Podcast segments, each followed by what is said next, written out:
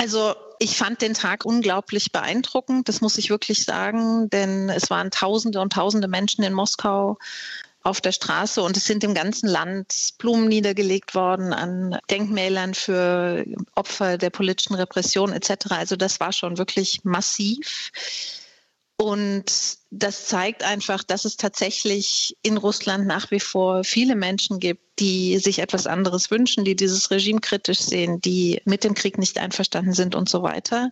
Gleichzeitig hat die Opposition durch die Ermordung Nawalnys einen massiven Schlag bekommen. Und es wird jetzt abzuwarten sein, wie sich auch Nawalnys eigene Organisation und Bewegung neu formiert unter der Führung von Julia Nawalnaya. Also ich denke, es ist jetzt noch viel zu früh, auch nach diesem Schock, dazu wirklich Aussagen zu machen. Hat es Sie denn überrascht, dass Nawalny nun doch nicht still und heimlich wie ursprünglich vorgesehen, sondern öffentlich in Moskau beerdigt werden konnte? Also mich hat ehrlich gesagt schon überrascht, dass die staatlichen Behörden überhaupt den Leichnam freigegeben haben. Ich habe damit ehrlich gesagt nicht gerechnet. Als er dann freigegeben war, habe ich schon erwartet, dass es ein Begräbnis gibt. Man hat ja gesehen, wie da im Vorfeld versucht worden ist, ein größeres, auch längeres Begräbnis zu verhindern.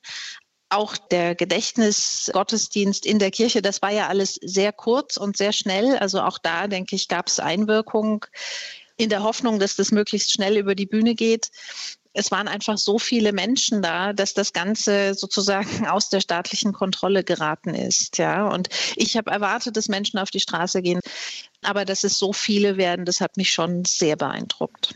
Und dass es tatsächlich möglich wurde, dass diese Beerdigung einerseits stattfindet, so viele Menschen auch kommen könnte. Wie erklären Sie sich das?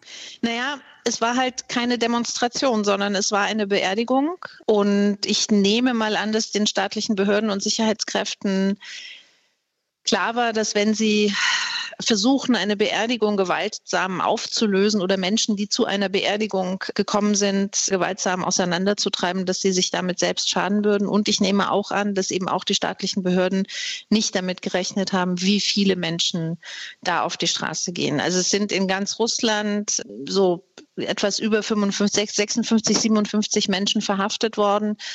Aus meiner Sicht heißt es aber nicht, dass es jetzt in den nächsten zwei, drei Wochen nicht doch noch zu massiveren Repressionen kommt im Gefolge. Aber heute, denke ich, war es den staatlichen Behörden einfach nicht möglich einzugreifen, ohne sich selbst eben wirklich auch massiv zu schaden. Und diese Überraschung, die Sie da gerade geschildert haben, würden Sie sagen, das ist womöglich auch der Grund, dass es so, muss man ja sagen, verhältnismäßig wenig Festnahmen gegeben hat? Es war keine Demonstration.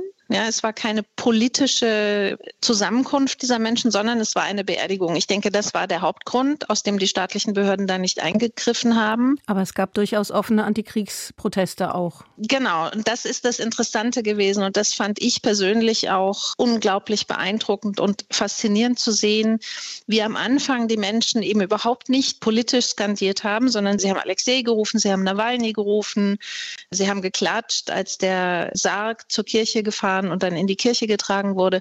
Und dann erst im Laufe der Zeit kamen die politischen Slogans und zwar wirklich seine alten Slogans, also Russland ohne Putin, Russland wird frei sein und dann eben auch ähm, Nein zum Krieg und so weiter. Und ich denke, das war auch einfach das Gefühl, das die Menschen entwickelt haben in dieser Masse, diese Erkenntnis, wir sind nicht allein, das ihnen den Mut verliehen hat, eben auch tatsächlich dann politisch zu werden. Und da denke ich, war es für die staatlichen Behörden noch einfach schon zu spät, um noch einzugreifen. Und Sie haben eingangs schon den Wunsch auch nach einem Wandel in Russland angesprochen, den es offensichtlich unter der Bevölkerung gibt. Wenn Sie den heutigen Tag sich dann auch noch mal mit dazu nehmen und das mit einbeziehen in diese Vorstellung, dass es möglicherweise doch eine größere Zahl von Menschen in der Bevölkerung ist, die den Wunsch nach Wandel hat. Wie würden Sie da den heutigen Tag einordnen? Also ich denke, man muss da sehr vorsichtig sein. Das war eine beeindruckende Zahl heute. Und man muss diese Zahl wahrscheinlich auch noch mal ein bisschen multiplizieren, weil es dann eben auch wieder viele Menschen gibt, die Angst haben, auf die Straße zu gehen und es eben nicht getan haben heute, aber trotzdem um Alexei Nawalny trauern und gegen den Krieg sind und gegen das Regime. Gleichzeitig, Russland ist eine Diktatur, es herrscht Kriegszensur, es ist unglaublich schwierig, genau zu analysieren, wie die Mehrheitsverhältnisse in der Gesellschaft sind. Wenn Sie sich die staatlich kontrollierten Medien heute angeschaut haben, die Nachrichtensendungen, auch die Nachrichtenagenturen, da kam das Begräbnis Nawalnys und eben dieser Massenauflauf nicht vor. Das heißt, wer nicht unabhängige Medien konsumiert in Russland, und es ist nach wie vor eine Mehrheit, der hat davon nichts mitbekommen. Das sind diese Parallelwelten. Und man muss sagen, die Parallelwelt derer, die in Opposition sind, ist einfach immer noch kleiner als die derjenigen, die passiv oder aktiv dieses Regime unterstützen. Ja, also da muss man eben auch realistisch bleiben. Und wie gesagt, es wird jetzt zu beobachten sein, ob sich aus diesem Ereignis eine neue Dynamik entwickelt. Aber ich wäre da erstmal vorsichtig. Zudem es für einen Wandel ja auch eine oppositionelle Führung braucht. Ähm, Nawalny ist tot. Ähm, würden Sie sagen, Sie haben Julia Nawalna ja die Ehefrau ähm, angesprochen dass sie diejenige sein kann, die in die Fußstapfen ihres Mannes treten könnte und somit vielleicht auch eine Oppositionsführung übernehmen kann? Auch dafür ist es noch zu früh. Also Alexei Nawalny hat mal über seine Frau gesagt, dass sie viel härter sei als er. Ich denke, sie ist eine charismatische Persönlichkeit. Sie war bislang eben seine Ehefrau, die ihn in seinem politischen Kampf unterstützt hat.